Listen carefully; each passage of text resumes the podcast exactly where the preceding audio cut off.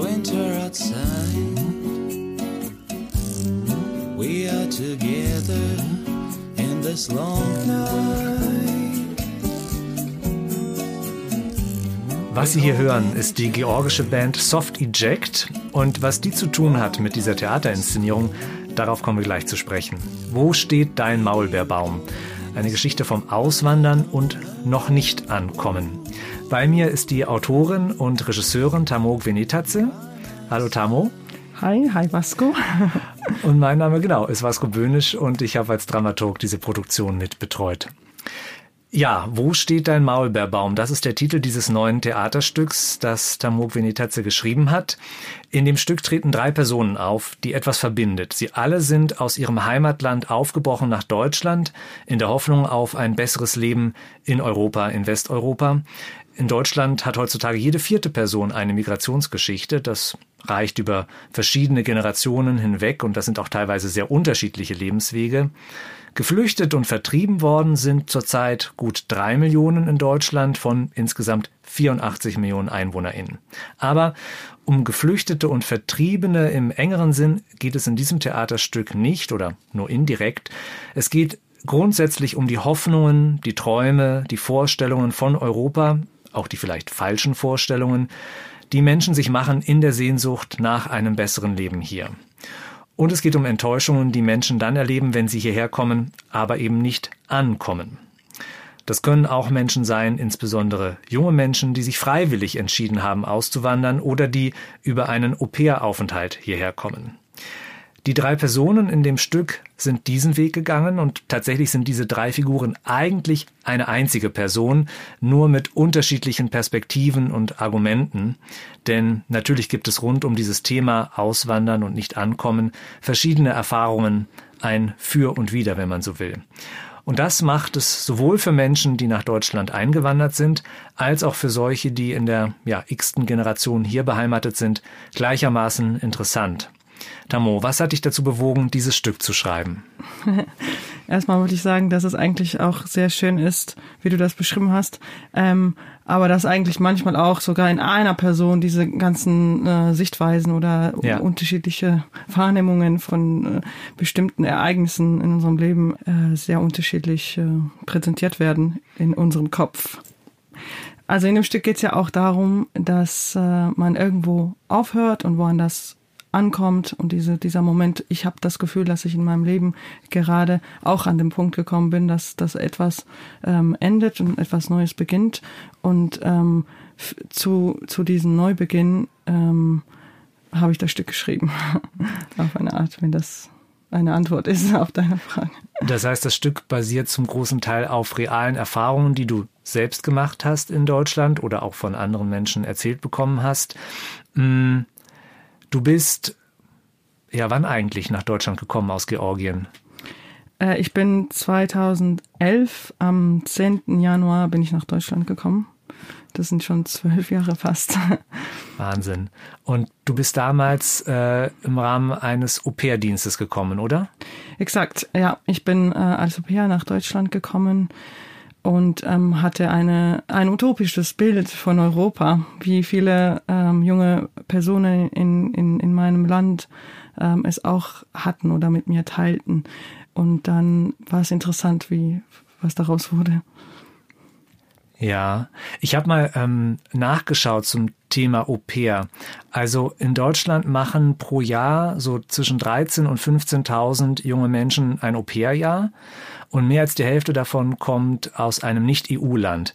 Und tatsächlich, äh, ich weiß gar nicht, ob du das wusstest, liegt Georgien auf Platz eins. Also die allermeisten Menschen kommen aus Georgien. Ähm, die anderen Länder sind Ukraine, also statistisch gesehen auch noch vor dem Ukraine-Krieg, Kolumbien, Russland, Tansania und Nepal. Das sind so die häufigsten Länder. Und Au pair ist ja französisch und heißt eigentlich übersetzt so viel wie auf Gegenseitigkeit oder gleichgestellt. Hm, denn eigentlich geht es darum, dass junge Menschen, also das ist sogar gesetzlich geregelt, zwischen 18 und 26 Jahren, in ein anderes Land kommen, in eine Gastfamilie mit Kind um dort in einem ja, gerechten Geben und Nehmen einerseits ihre Sprachkenntnisse und auch die kulturellen Kenntnisse des Landes zu erweitern und im Gegenzug bei der Kinderbetreuung und bei leichten Hausarbeiten zu helfen. Das ist auch geregelt, 30 Stunden pro Woche, es gibt ein kleines Taschengeld, Zuschuss zum Sprachkurs. Was waren deine Erfahrungen, insbesondere die, die jetzt auch in das Stück eingeflossen sind? Ähm, ich kam, ich kam nach Deutschland ähm, und ich hatte, ähm, ich hatte richtig Lust ähm, mitzuwirken in dieses, äh, äh, in dem Prozess und oder wie du das jetzt genannt hast, wusste ich gar nicht, dass es ähm, Gegenseitigkeit und und ähm, irgendwie auf eine Art Gerechtigkeit basiert ist, das ähm, das System, weil so habe ich es nie empfunden. Das war mhm. immer sehr anders. Es war es war äh, eher immer äh, du machst, weil weil du brauchst auch was von uns und ähm, wenn das auch nur ähm, ähm, Visum ist oder so, mhm. wenn man abhängig ist und diese, in dieser Abhängigkeit habe ich mich äh, äh, vorgefunden wieder, ja und das äh, hatte, ähm, ich habe viel gelernt in den Familien, das möchte ich auch gar nicht äh, bestreiten. Ich habe sehr viel ähm, gesehen ähm, und ich habe ja, aber ich habe nicht das Gefühl, dass, äh, dass man auch mich gesehen hat, also wie ich, wie ich war, auf eine Art. Hm. In dem Stück, äh, in den Erlebnissen, die da geschildert werden von den drei Personen, die eigentlich eine sind, ähm, äh, geht es eben auch um Enttäuschungen, um Verletzungen und um diesen Streit, ob ja bestimmte Erwartungen an Europa nicht auch naiv oder illusorisch sind. Das ist ja mitunter ein sehr heftig in der Gesellschaft geführter Diskurs über Dankbarkeit und Undankbarkeit, über Menschenrechte, Solidarität. Hm, du hast dich bewusst entschieden, diese Themen ganz unmittelbar, ganz persönlich zu behandeln, ohne, ich sage jetzt mal, großen theoretischen Überbau oder sowas in dem Stück. Ähm, dadurch bleibt es finde ich sehr nahbar und nachvollziehbar. Und das passt natürlich auch perfekt zu dem Raum, in dem diese Inszenierung spielt, im Oval Office, diesem kleinen, intimen Oval im Keller des Schauspielhauses. Hier kann Theater entstehen, das ja direkt an den Menschen, am Publikum dran ist. Was denkst du? Auf jeden Fall, das äh, empfinde ich auch so. Das ist so, ich glaube, ähm, die Personen, die sich das angucken, mh, in diesem kleinen Raum dabei so dicht dran sitzen, ähm, das wird ähm, was mit denen machen, glaube ich, das Stück, weil es sehr, sehr nah ist. Ähm, und ähm, ich finde, das ist ein Gewinn für das Stück auch, dass das so, so nah dran ist und so persönlich und auch intim. Und es gibt Szenen, die sehr, sehr intim sind. Und ähm, ja, da habe ich äh, ganz anderen Zugang dazu, weil ich dann ähm, da sitze, zwei Meter entfernt von denen. Und dann gibt es diesen titelgebenden Maulbeerbaum. Der ist auch Teil deiner persönlichen Familiengeschichte. Was hat es mit diesem Maulbeerbaum auf sich? Die Kindheit. Also äh, ich habe äh, im Garten meiner Oma gab es einen Maulbeerbaum und ähm, im Spätfrühling hat, äh, hat er immer Früchte getragen, die unglaublich lecker sind und toll. Und ich verbinde mit dem Geschmack auch irgendwie, oder den Geschmack verbinde ich mit der Kindheit. Ähm, und es war immer so, dass man mir gesagt hat, morgens äh, vor der Schule, du darfst heute nicht Leute mit Kinder mit nach Hause bringen, weil es zum Teil auch gefährlich war, auf die auf diesen Baum unbe, unbeaufsichtigt äh, zu klettern. Ähm, und ähm, ich habe das aber trotzdem irgendwie dann fünf anderen Kindern erzählt und dann sind wir alle fünf dann irgendwie in der Mittagspause zu meiner Oma gekommen vom, von der Schule und haben wie wild diese Früchte gegessen. Ähm, und für mich ist der Maulbeerbaum äh, auf eine Art Heimat oder, ähm, oder so eine Metapher dafür, mhm. dass es so da, wo Maulbeerbaum um, gedeihen kann, ist mhm. zu Hause auch irgendwie. Und, äh, und Maulbeerbäume wachsen nicht in Deutschland. Nein, schwer. Es bleibt also spannend, wie dieser Maulbeerbaum womöglich doch ins Oval Office kommt. Aber das vielleicht als kleiner Cliffhanger. Ja, äh, du hast es gerade gesagt, der Maulbeerbaum steht eben letztlich auch für Heimat ähm, und natürlich auch verwurzelt sein oder die ja. eigenen Wurzeln zu kappen, wenn man den Maulbeerbaum ähm, in dem Falle ähm, in Georgien zurücklässt. Mhm. Was würdest du sagen? Wie sehr sind die Figuren oder die Figur in deinem Stück entwurzelt? Ja, ich muss da jetzt was äh, vorab sagen vielleicht. Nee, das darf ich nicht sagen. Aber ich finde schon, dass sie sehr entwurzelt sind, weil auf, es gibt irgendwie auch gar kein, gar kein Zurück, äh, mhm. äh, habe ich das Gefühl, vor allem für die Figuren nicht. Ähm, ähm, äh, weil vielleicht gibt's den Baum nicht mehr, vielleicht ich, ja, ich okay. darf das nicht sagen.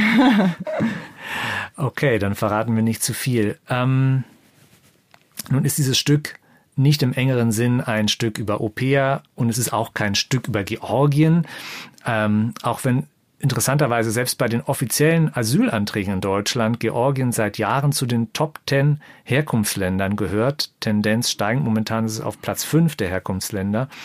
Ähm, Tamo, warum verlassen viele Menschen Georgien? Ähm, ich gebe zu, ähm, die Verantwortung gebe ich an so, ähm, Sowjetunion irgendwie mhm. ab. Ich habe das Gefühl, dass post-sowjetische ähm, Mentalität, die ähm, in meinem Land gerade herrscht. Also ich meine, es ist jetzt lange her, ne? Es ist nicht mehr, äh, wir sind auch, also ich bin kein Kind mehr, ähm, das in der Sowjetunion geboren ist, sondern ich bin in einem freien Georgien mhm. geboren.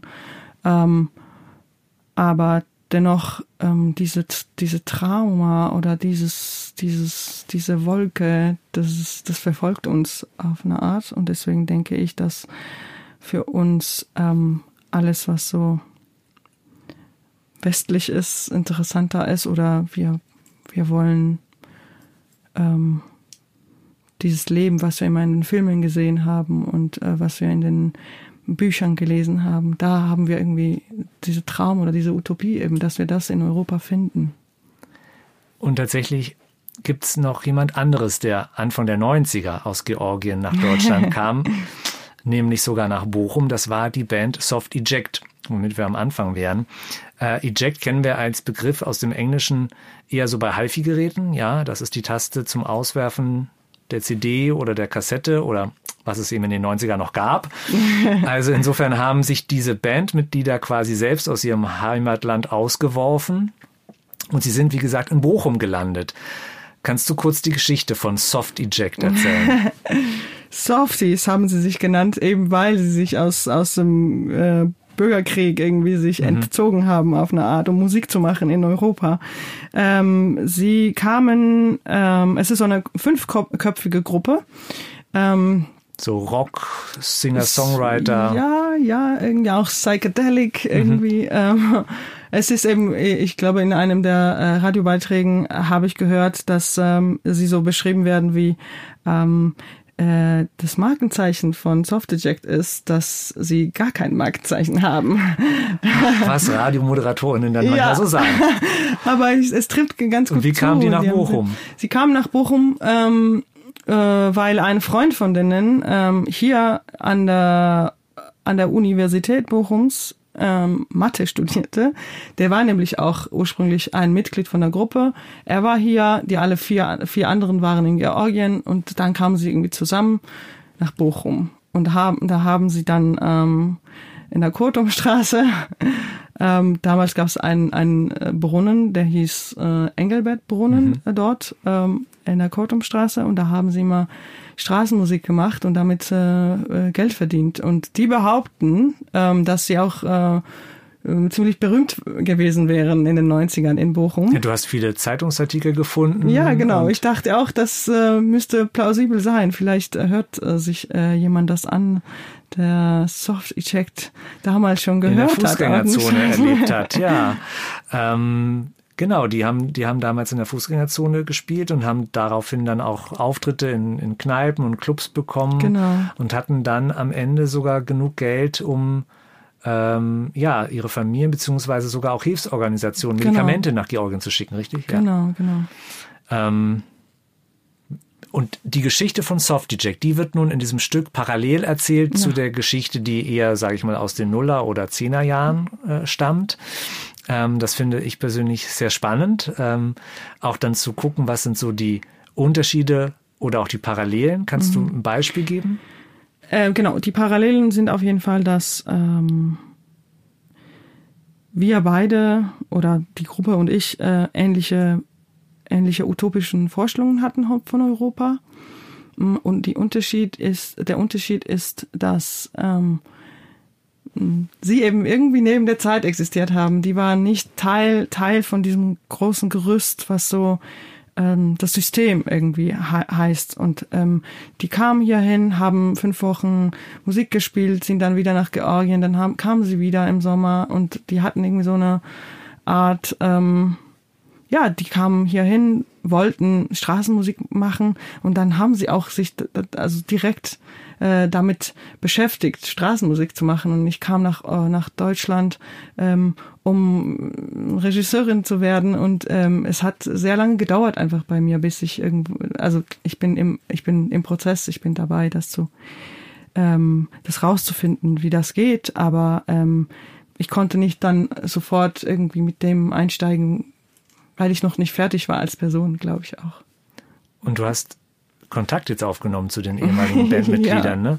Ja, das ist Wie sehr. Haben die reagiert? Das ist so so schön, weil die Jungs sind äh, sehr mh, mm, sehr bemüht, mir zu helfen. Und ich bin dann auch manchmal jetzt, oder vor allem in, in der ersten Woche, als ich dann nach Hause kam von der Probe um zehn, es ist dann in Georgien so eins. Und dann schreibe ich noch, äh, Gia, kannst du mir noch, hast du vielleicht noch mal ähm, Plakate äh, von damals, ähm, von 92, das hätte ich so gerne. Und er ist so, okay, gib mir fünf Minuten. Und dann recherchiert er für mich und ähm, schickt mir alles, was ich brauche. Er hat mir auch eben die Original ähm, äh, Radiobeiträge geschickt. Und ähm, ja, ich finde, die, die, die sind so, die unterstützen mich da sehr dabei. Ich habe auch eine, eine Einladung geschickt. Ähm, da habe ich irgendwie versucht, das alles auf Georgisch zu schreiben was wir jetzt hier machen oder was, worum ja. es jetzt eigentlich geht. Und ähm, ja, ähm, war irgendwie komisch, aber auch schön, das zu machen für die. Um, wir wissen nicht, ich weiß nicht, ob sie es schaffen. Ähm, zu einer Vorstellung zu kommen. Ja, oder zum siebten, weil am siebten ist ja auch Weihnachten. In, da am siebten feiern wir Weihnachten in Georgien. 7. Januar ist die Premiere. Für all diejenigen, genau. die die Audioeinführung nach der Premiere hören. ja, wir sind jetzt noch ein paar Tage davor. Ja, dann ähm, schlage ich vor, dass wir zum Abschluss noch ein bisschen Soft Eject hören und mehr von der Band und von der Sehnsucht und auch dem Zorn von Menschen mit Migrationsgeschichte in Europa erleben Sie dann in dieser Inszenierung Wo steht dein Maulbeerbaum? vom Auswandern und noch nicht ankommen. Vielen Dank, Tamo. Ich danke dir. Dankeschön.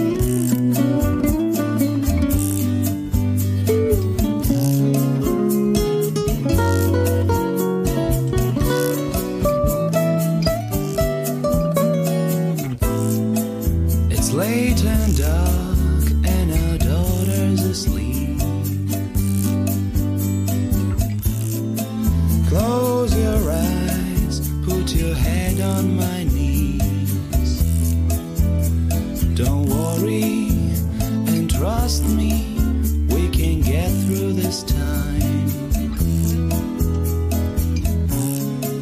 And all I can ask, please just carry on. You're by my side.